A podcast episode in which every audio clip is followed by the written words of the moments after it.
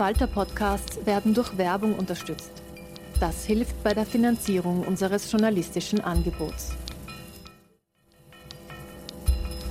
Falter Radio, der Podcast mit Raimund Löw.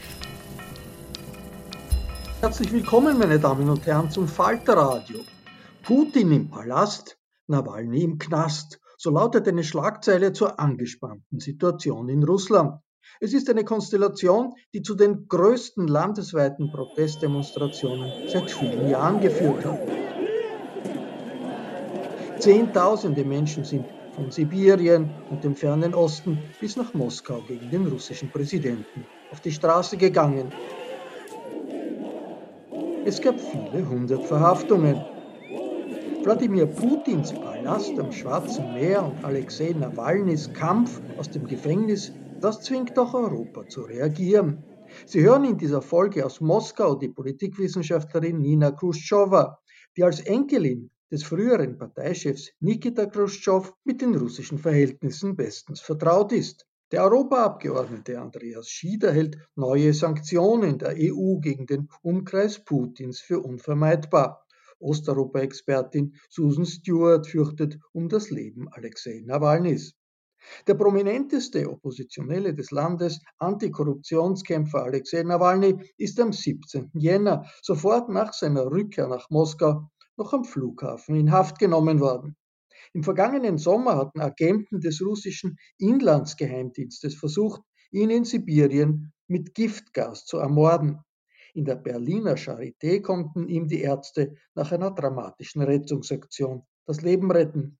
Nawalny macht Präsident Putin persönlich für den Mordanschlag mit militärischem Giftgas verantwortlich, was der Kreml zurückweist. Während seines Genesungsaufenthaltes in Deutschland hat Nawalny ein Video gegen den russischen Präsidenten produziert. Der Kern des zweistündigen Films sind spektakuläre Aufnahmen eines Luxusanwesens an der Schwarzmeerküste, das Putin laut Nawalny mit Bestechungsgeldern für sich persönlich hat errichten lassen. 1,3 Milliarden Euro soll die Palastanlage gekostet haben. Die Fläche soll 40 mal so groß sein wie Monaco. Der Kreml sagt, der Präsident besitzt keinen Palast. Hinter dem Giftanschlag vom letzten Sommer auf Nawalny stehe eine Verschwörung westlicher Geheimdienste. Es ist ein Kampf auf Leben und Tod, den sich der mächtige Präsident und sein inhaftierter Widersacher liefern. Das Video mit dem Titel Palast für Putin mit Nawalnys Korruptionsanklage ist inzwischen viele Millionen Mal abgerufen worden.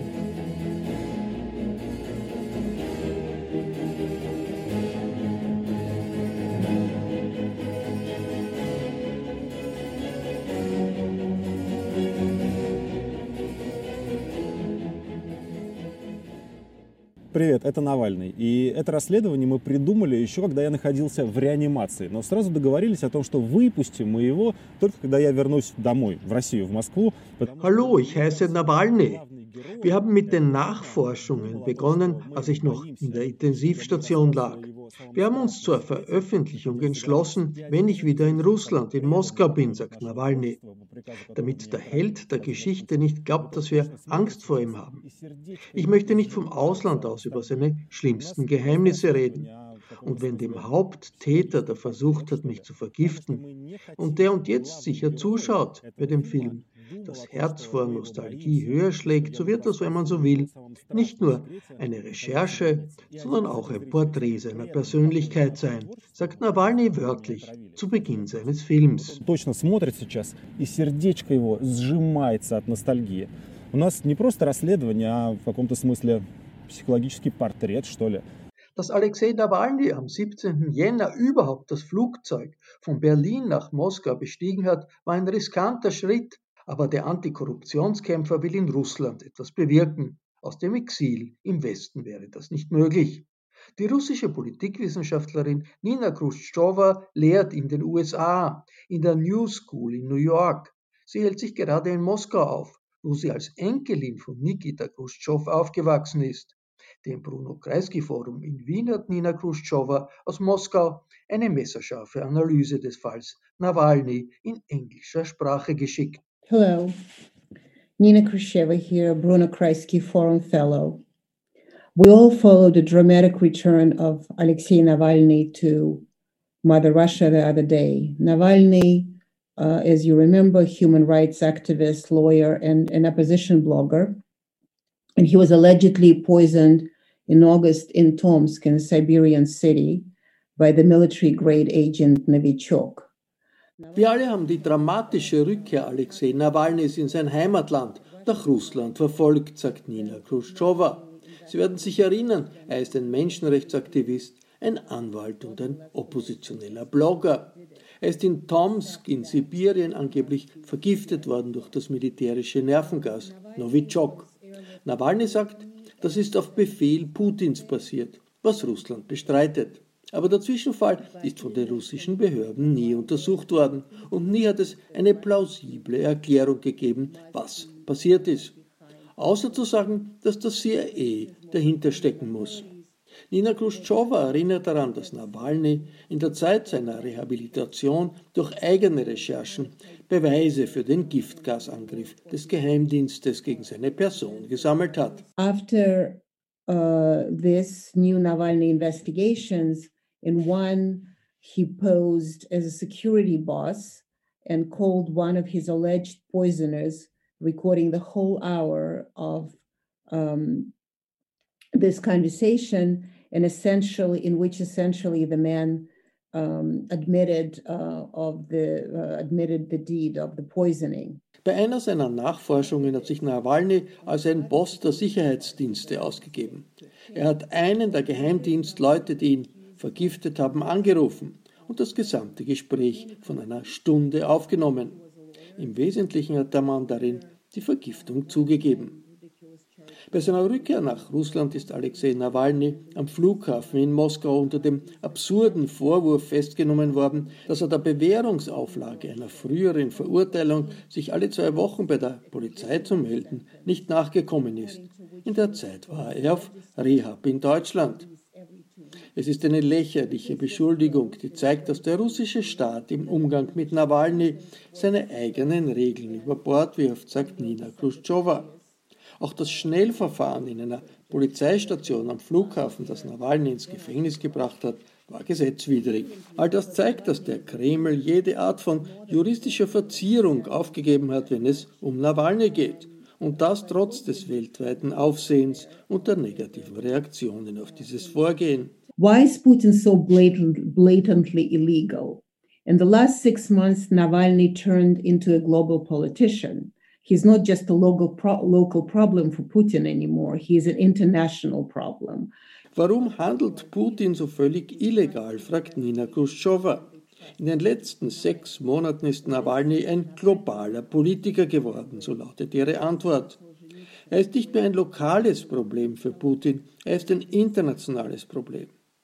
Nawalny spricht mit den führenden Politikern der Welt, die eher seinen Recherchen vertrauen, als Putin, der das alles abstreitet.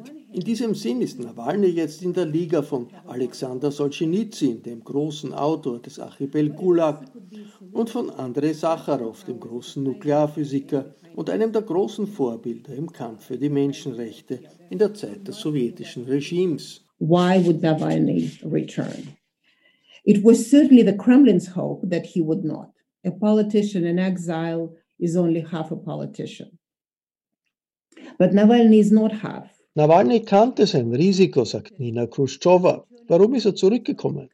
Es war sicher die Hoffnung des Kreml, dass er nicht heimkehrt.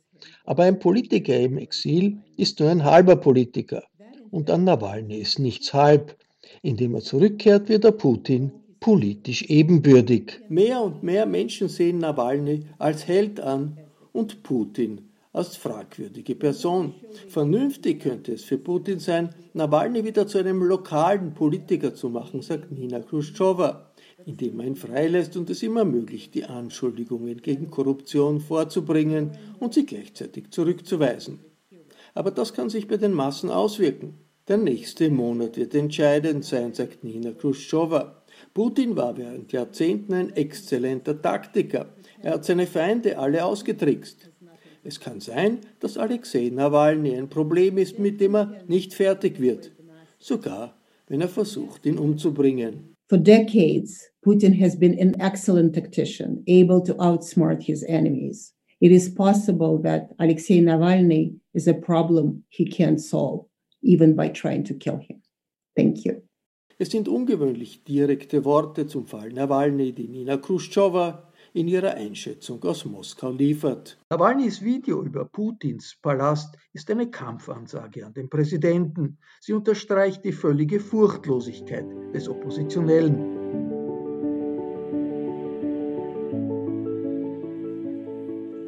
Я в Дрездене, а вот в этом неприметном панельном здании чертили свои первые коррупционные схемы те, кто позже устроит самое... Ich bin in Dresden. In diesem schmucklosen Plattenbau schmiedeten sie ihre ersten Korruptionspläne, die schließlich zur größten Ausplünderungsaktion Russlands und seines nationalen Reichtums werden sollten.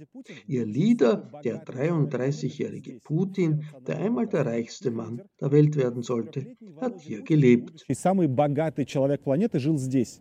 Wie das genau mit der Skala der Superreichen in der Welt aussieht, in der Nawalny in seinem Video Putin ganz vorne sieht, sei einmal dahingestellt. Für die Europäer stellt sich wieder einmal die schwierige Frage, wie sie auf das Vorgehen der russischen Führung reagieren sollen. Der sozialdemokratische Delegationsleiter Andreas Schieder gehört dem Außenpolitischen Ausschuss des Europäischen Parlaments an.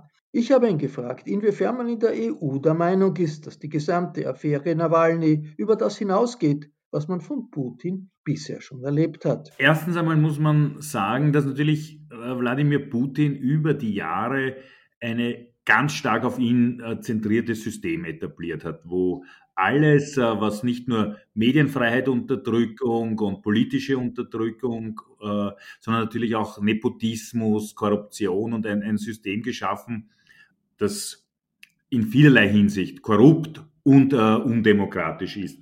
Ähm, und mit Nawalny ist es jetzt erstmals gelungen, dass, dass es eine Opposition gibt zu Wladimir Putin, dass äh, diese Machenschaften von Putin, das Fehlen von Demokratie und äh, Pressefreiheit einmal ganz klar sichtbar wird. Und ich habe den Eindruck, es ist erstmals wirklich Druck auf äh, Putin, innenpolitischer Druck auf Putin durch Nawalny.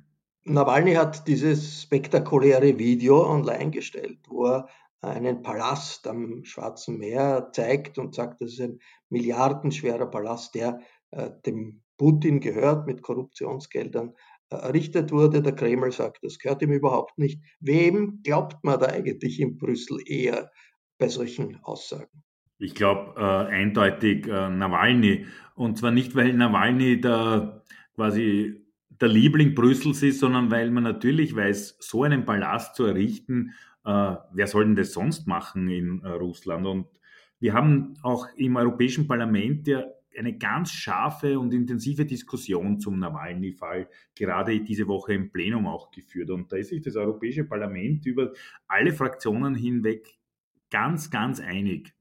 Es geht nicht, dass Regimekritiker eingesperrt werden. Wir können nicht länger zuschauen, dass äh, Regimekritiker vergiftet, ermordet, beiseite geschafft werden. Wir können nicht weiter zuschauen, dass hier auch äh, Korruption äh, gang und gäbe ist. Und daher ist auch eine sehr scharfe Resolution verabschiedet worden vom Europäischen Parlament. Und Ihre Frage in aller Kürze zu beantworten, eindeutig ist man hier auf Seiten der Demokratie und der Menschenrechte und damit auf Seiten von Nawalny.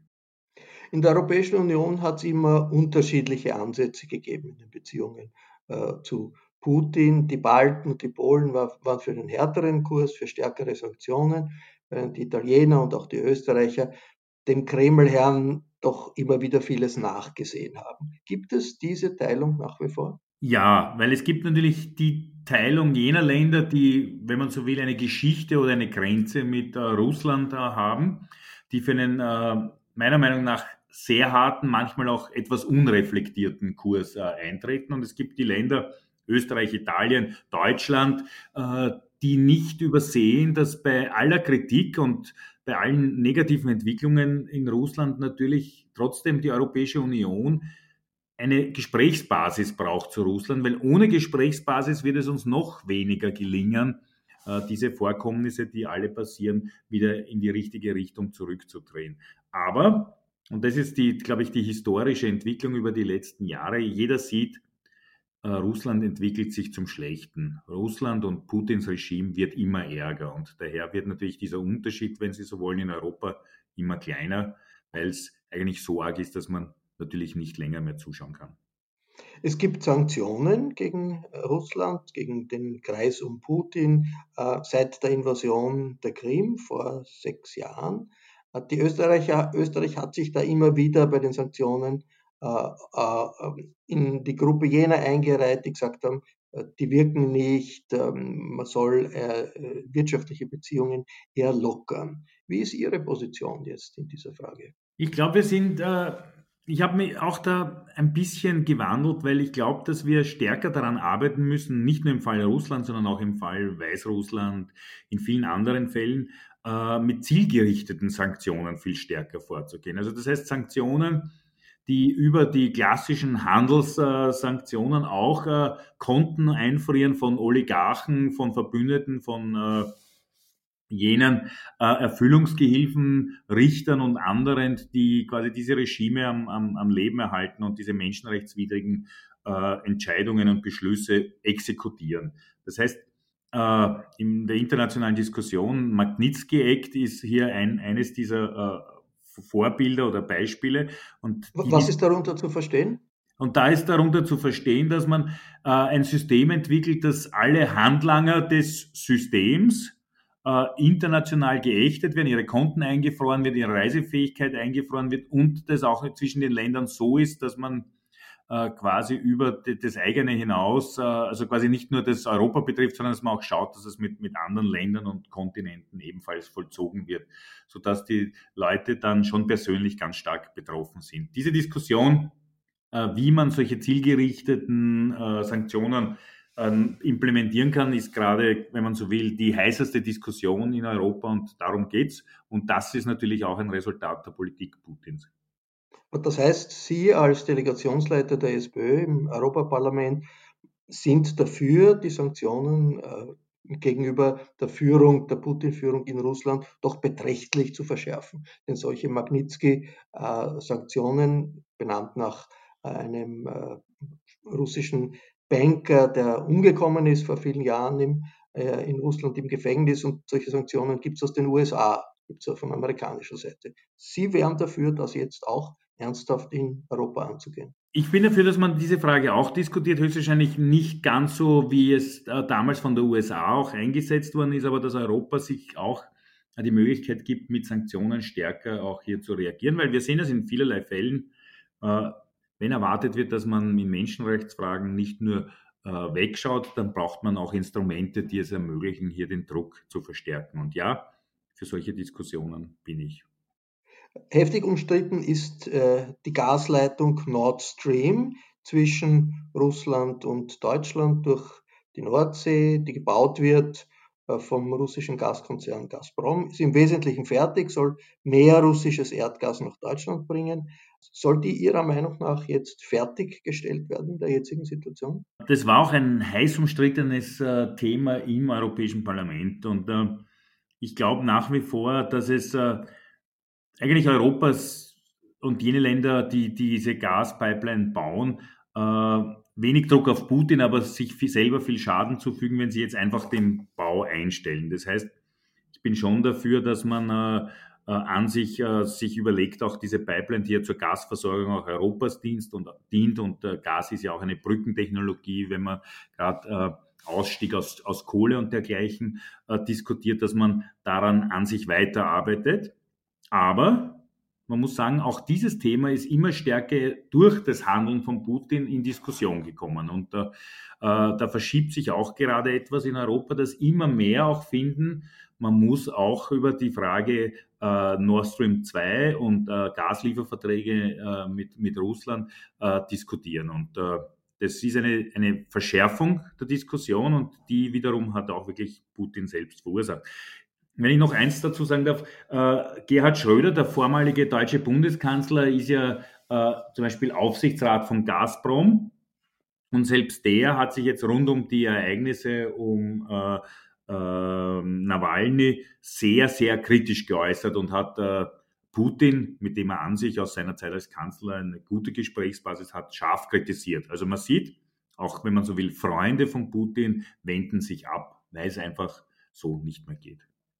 Da ist ja auch die OMV beteiligt an diesem Gazprom-Projekt Nord Stream 2. Könnte man das nicht aussetzen? Das muss ja nicht äh, endgültig abgesagt werden. Das verlangen ja nur sehr weniger. Aber in der Situation jetzt mit äh, der Krise um Nawalny, das fertig zu bauen, wäre doch eigentlich ein Signal in Richtung Putin, äh, sehr ernst ist es mit den Sanktionen nicht.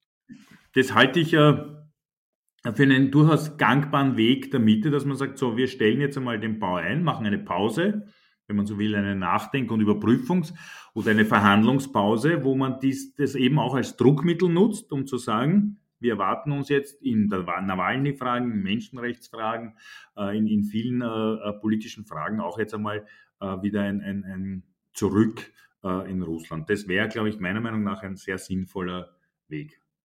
Wie schafft man das generell bei Menschenrechtsverletzungen in Russland klar und deutlich zu reagieren, so zu reagieren, dass das auch jemand spürt im Kreml, aber gleichzeitig die russische Bevölkerung, die russische Gesellschaft nicht vor den Kopf zu stoßen?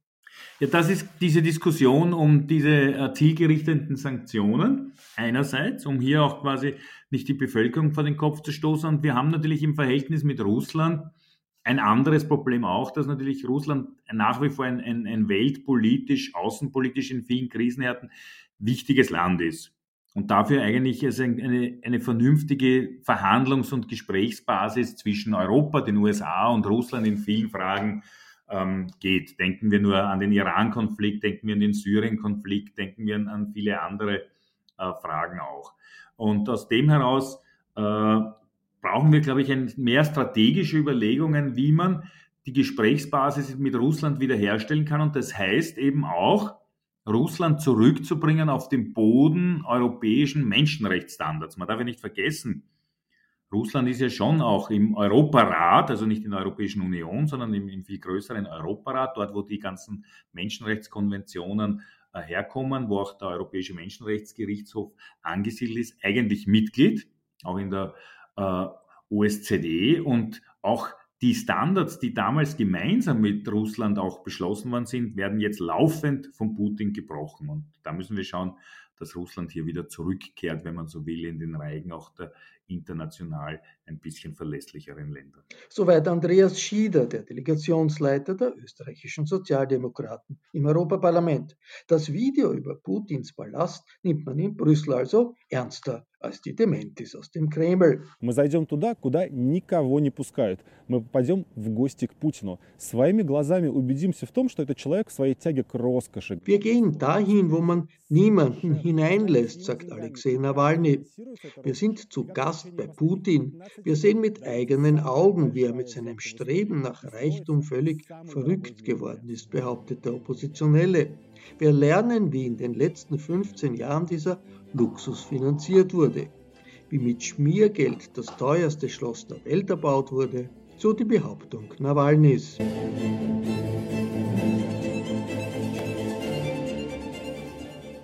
Ich habe in Berlin in der Stiftung Wissenschaft und Politik die Russland-Expertin Susan Stewart gefragt, wie sie die großen landesweiten Demonstrationen dieses Wochenendes einschätzt. Es sind äh, viele Demonstrationen, ja, in vielen Städten.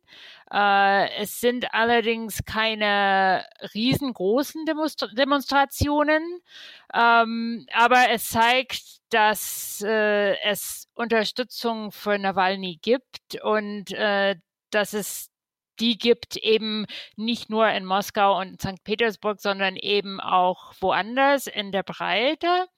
Äh, aber die Reaktionen der Behörden haben natürlich dazu geführt, dass Leute teilweise Angst hatten, auf die Straße zu gehen. Dazu kommt auch die Kälte. Äh, also ich denke, dass diese Reaktionen im Vorfeld und auch während der Demonstrationen die Festnahmen gezeigt haben, dass die Behörden wirklich ähm, entschlossen sind, äh, mit allen Mitteln gegen die Demos vorzugehen. Die Leute sind ja auch in Sibirien, im fernen Osten auf die Straße gegangen, wo es minus 20, minus 30 Grad hat oder noch kälter ist. Wann hat es denn das letzte Mal eine derart breite Protestbewegung gegeben in Russland. Nein, wir hatten ja neuerdings äh, zwar nicht breit, aber massiv im Fernen Osten, ja in, in Habarovsk hatten wir ja die äh, Demonstrationen äh, in Bezug auf den äh, Abruf des Gouverneurs Sergei Furgal. Also das heißt, es ist ja äh, nicht lange her, dass es tatsächlich äh, große Proteste gegeben hat. Ähm, in der Breite äh, gab es das in der Tat äh, nicht äh, so oft. In 2011, 2012 gab es relativ massive Demonstrationen, aber ansonsten hatten wir oft eher lokale Demonstrationen, auch in Bezug auf Lokalwahlen in Moskau in 2019 oder äh, in Bezug auf ähm, Umweltfragen oder ähm, Infrastrukturpannen. Ähm, auch äh, in den letzten Jahren äh, gab es viele kleinere Demonstrationen. Jetzt konzentriert sich die Auseinandersetzung ganz um die Person von Alexei Nawalny. Wie wirkt sich das aus? Ich denke, dass ähm, dass es eben um diese Person geht, ist so ein bisschen, äh, das gibt sozusagen ein Zentrum für die Demonstrationen. Das heißt, es gibt eine konkrete Person, äh, die verfolgt wird, äh, wo man jetzt weiß, dass äh, versucht wurde, äh, ihn umzubringen ähm, seitens des russischen Staates. Das heißt, äh, das, das motiviert viele Leute, weil es etwas Konkretes gibt. Es gibt einen konkreten Fall. Äh, aber es geht natürlich weit darüber hinaus, denn äh, Herr Nawalny steht ja vor allem für die, den Kampf gegen die Korruption in Russland und gegen die hochrangige Korruption. Und er, er hat ja auch diese neue Video publiziert, veröffentlicht, ähm, neuerdings in Bezug auf äh, Putin und einen äh, Palast. Äh. Nawalny ist jetzt im Gefängnis, in einem äh, Gefängnis, das berüchtigt ist. Matroskaya Tischina. Mhm. Ist sein Leben in Gefahr? Ja, ich denke schon. Also ähm, wenn wir sehen, dass äh, es den Versuch gegeben hat, also mehrmals Versuche gegeben hat, ihn umzubringen. Äh, und wir wissen, dass die äh, jetzige Führung ihn als Bedrohung wahrnimmt äh, für das jetzige Regime. Äh, kann man nicht sagen, äh, dass äh, sein Leben nicht in Gefahr ist, sondern man muss wirklich davon ausgehen, äh, dass äh, sie ihn loswerden möchten, also ihn irgendwie ausschalten wollen aus dem politischen Geschäft. Ähm, wie sie das machen, ob sie ihn jetzt, ob er lange Zeit im Gefängnis bleiben muss oder, oder unter Hausarrest oder ähm, eben umgebracht wird, äh, das ist eine große Frage. Äh, ich denke, dass er eine gewisse Art von Schutz hat äh, durch die ganze Aufmerksamkeit jetzt in Russland und auch international. Deswegen ist es sehr wichtig, äh, dass diese Aufmerksamkeit bleibt. Äh, aber es ist keine hundertprozentige Garantie. Nawalny vertritt ja keine Partei, sondern eine Bewegung von Antikorruptionskämpfern. Wie sehr geht diese Ausstrahlung äh, über das, was traditionell Oppositionsparteien geschafft haben, hinaus. Er hat es auch geschafft, in äh, sehr, sehr vielen russischen Regionen eben Fuß zu fassen mit Büros, mit Anhängern, mit Unterstützern und Unterstützerinnen, die für ihn arbeiten und eben auch ähm, für diese Stiftung die gegen die Korruption vorgeht und versucht, äh, Korruptionsfälle aufzuzeigen. Angaben über Korruption, auch an höchster Stelle, hat es ja immer wieder gegeben. Wie sehr trifft das Putin persönlich, dass jetzt äh, in diesem langen, ausführlichen Video er mit der Beschuldigung, er hat sich da einen riesigen, super teuren Palast bauen lassen, angegriffen wird. Ich glaube schon, dass es ihn äh, ziemlich stark trifft, äh, denn äh, die ja, die Hauptangst der russischen Führung ist eben, äh, dass sie ihre Posten verlieren, dass das Regime untergeht, äh, dass äh, dieses, dieses ganze Netzwerk, das sie aufgebaut haben, das sehr komplex ist, äh, äh, das ihnen auch erlaubt, an der Macht zu bleiben und eben auch äh, sich immer wieder zu bereichern, dass, dass das nicht mehr funktioniert. Es ist ähm, sozusagen oft äh, tabu äh, gewesen, Putin äh, selber zu kritisieren. Und von daher ist das äh, schon ein starkes Stück, was äh, Herr Nawalny mit äh, diesen Recherchen jetzt gebracht hat. Ihrer Einschätzung nach ist das glaubwürdig, dass das der Palast Putins ist? Der Kreml sagt ja, das gehört jemand ganz anderen, das gehört nicht dem Präsidenten. Meines Erachtens ist das glaubwürdig. Ähm, erstens, wenn man jetzt die anderen Videos sich anschaut, die Nawalny und sein Team früher produziert haben, äh, sieht man, dass sie äh, sehr überzeugend und äh, gut gemacht sind, dass da viele Recherchen dahinter stecken. Äh, zweitens äh, ist das plausibel im Hinblick auf äh, diese komplexen Netzwerke, also was man immer wieder gesehen hat in Bezug auf Russland ist, dass eben solche Offshore-Instrumente ähm, genutzt werden, diese Konstruktionen, dass sie sich immer wiederholen und ähm, dass sehr viel Energie investiert wird äh, und, und auch sehr viel äh, Expertise sozusagen da ist, äh, wie man äh, solche Transaktionen intransparent gestaltet.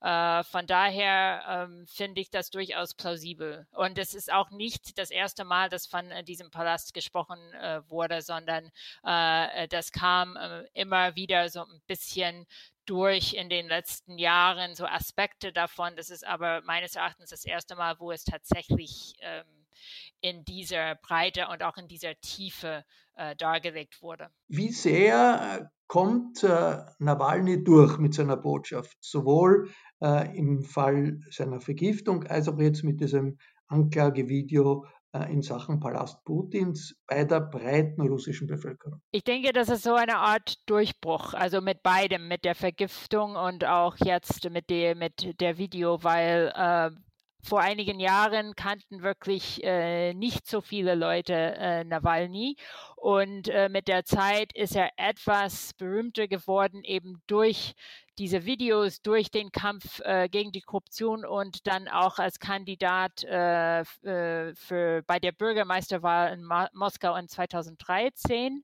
Äh, aber das war so ein relativ langsamer Prozess und jetzt auf einmal äh, dadurch, dass äh, er vergiftet wurde, dass er danach im Ausland gelandet ist, ähm, dass er auch selber eben dazu recherchiert hat und da auch erstaunliche äh, Videos äh, äh publiziert hat, ähm, äh, kennen ihn äh, sicherlich im Ausland äh, sehr, sehr viele, äh, aber eben auch in Russland. Und das sieht man dann auch an der Video über Putin und den Palast, äh, dass ähm, glaube, wahrscheinlich knapp 60 Millionen Personen, wenn nicht mehr, jetzt äh, darauf geklickt haben. Und äh, von daher äh, ist das wirklich ein Schub äh, für seinen Bekanntheitsgrad. Bei den Demonstrationen verhaftet ist auch seine Frau worden. Äh, Julia Nawalnaja. Ist das hm, normal, muss man sagen, bei solchen Demonstrationen? Oder ist das schon ein zusätzlicher Schritt verschärft gegen die Familie Nawalnys? Also ich denke, dass das äh, oft passiert, dass eben die Familie zur Zielscheibe wird und ähm, seine Frau ist ja auch äh, sehr stark an seiner Seite und äh, macht auch äh, Aussagen, äh, die ihn sehr stark unterstützen. Das heißt, sie ist durchaus sehr aktiv und präsent und kann deswegen auch als ähm, Gefahr sozusagen von Regimeseite wahrgenommen werden. Wir sehen auch, dass äh, seine engsten Kollegen und Kolleginnen auch ähm, eine Zielscheibe sind und teilweise verhaftet werden. Von daher ist das, das, ist, das ist nichts Unübliches. Die Europäer diskutieren verstärkte Sanktionen gegen das Umfeld Putins, gegen Leute, die irgendwie mit der Repression gegen Nawalny zu tun hatten. Wie sehr muss der Kreml überhaupt auf das Ausland Rücksicht nehmen. Das kommt darauf an, äh, welche Ziele der Kreml hat. Äh, ich glaube, äh, wenn man jetzt schaut auf die vergangenen Jahre, wo immer mehr Sanktionen gegen Russland verhängt worden sind, ähm, seitens der EU, seitens der USA, und wie die russische Elite darauf reagiert hat, äh, sieht man, dass sie auf der einen Seite sagen, ach, äh, eigentlich tr trifft uns das nicht, ähm, wir können gut damit leben. Teilweise ist das auch sogar sozusagen äh, für uns ein Ansporn, äh, uns intern zu entwickeln. Ähm, allerdings äh, versuchen sie eben auch, äh, diese Sanktionen loszuwerden, ja, in der sie sich ähm, Alliierte oder ähm, Unterstützer suchen innerhalb der EU äh, bestimmte Mitgliedstaaten, die äh, vielleicht äh, ein Veto einlegen könnten gegen diese Sanktionen oder jetzt auch während der äh, Covid-19-Krise äh, hat Putin vorgeschlagen, äh, dass die Sanktionen verschwinden sollten aus, als Zeichen der Solidarität in dieser Krise. von daher glaube ich schon, dass die Sanktionen sie treffen und was man normalerweise von russischen Oppositionellen hört, ist, dass was die Elite am meisten trifft, sind tatsächlich diese personenbezogenen Sanktionen, äh, wo eben bestimmte Leute äh, die das Regime sehr stark unterstützen, auch finanziell unterstützen, äh, Restriktionen erfahren aufgrund der Sanktionen. Äh, von daher können sie, also das kann ihnen, glaube ich, nicht völlig egal sein. Soweit das Urteil von Susan Stewart von der Stiftung Wissenschaft und Politik in Berlin. Ich verabschiede mich von allen, die uns auf UKW hören, im Freirad Tirol und auf Radio Agora in Kärnten. Analysen zu internationalen Entwicklungen finden Sie jede Woche im Falter. Ein Abonnement des Falter sichert, dass Sie gut informiert bleiben über Kultur, Innenpolitik, Wirtschaft und eben auch Außenpolitik. Ein Abo kann man im Internet bestellen über die Adresse abo.falter.at.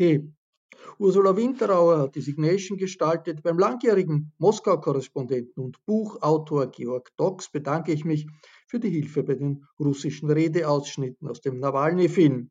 Danke auch an das Bruno Kreisky Forum, das uns die Stellungnahme von Nina Khrushcheva zur Verfügung gestellt hat. Anna Goldenberg betreut die Technik. Ich verabschiede mich bis zur nächsten Folge.